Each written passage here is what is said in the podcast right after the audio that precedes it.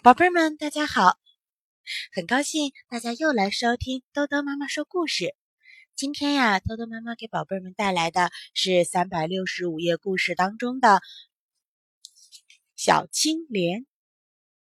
小青莲呀，是一个小姑娘，他们家住在莲湖边上。她和哥哥从小就爱在湖里玩，游水游的可好了。那是抗日战争的时候。他家里啊住了一个八路军叔叔，八路军叔叔打仗的时候受了伤，伤的可重了。可是他们家又没有药，这可把小青莲一家人急坏了。小青莲对妈妈说：“舅舅不是在镇子上开草药铺吗？您不是说过舅舅的草药可灵啊？”“是啊，可是镇子……”让日本兵给占了。妈妈想了想，又说：“你们小孩应该不要紧，要不你上舅舅家去要点药来吧。”镇子就在莲湖的对岸。第二天，小青莲和哥哥划了一只小木船到镇子上去了。这莲湖里长满了荷花。这个时候，荷花已经谢了，莲蓬长得正结实呢。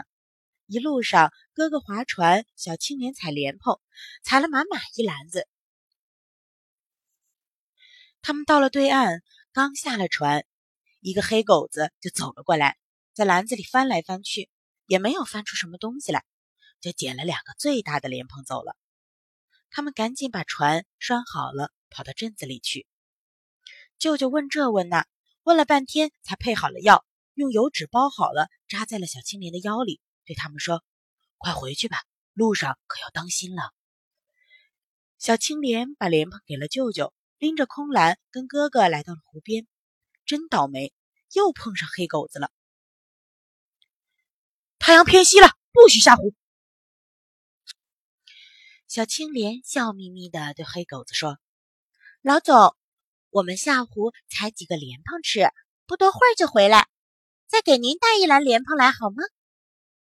这黑狗子也是个馋鬼，听说给他带一篮子莲蓬来，就让他们下湖了。别划远了啊，要不我揍死你！还是哥哥划船，小青莲采莲蓬，慢慢的就划远了。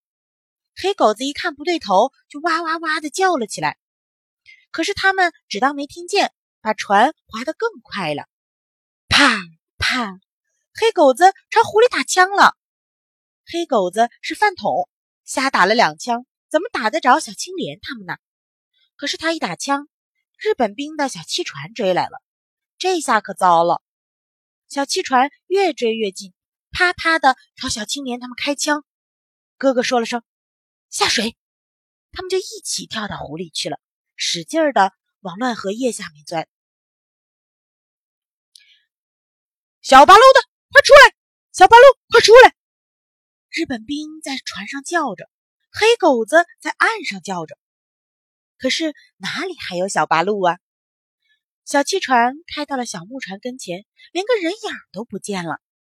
日本兵扑了个空，啪啪几下子把小木船砸碎了，一边砸一边哇啦哇啦的怒叫：“捉不到你们也淹死你们！”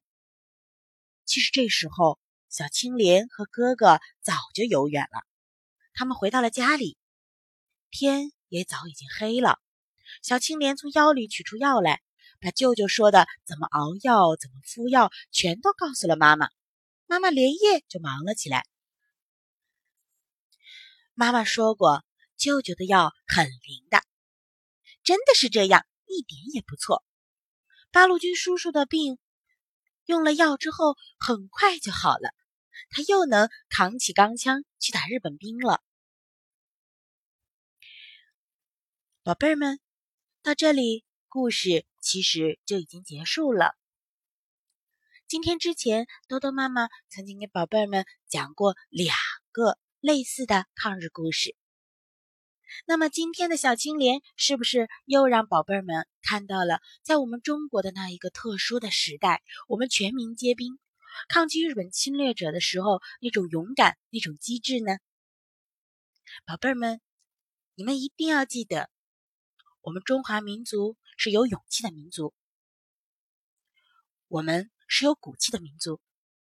面对任何侵略者，面对任何恶霸，我们都是坚强，不会屈服，机智的与他做斗争的。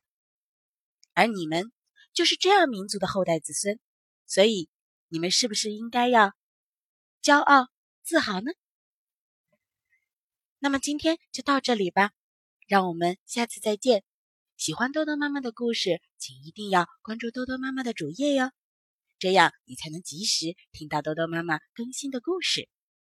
晚安吧，宝贝儿们。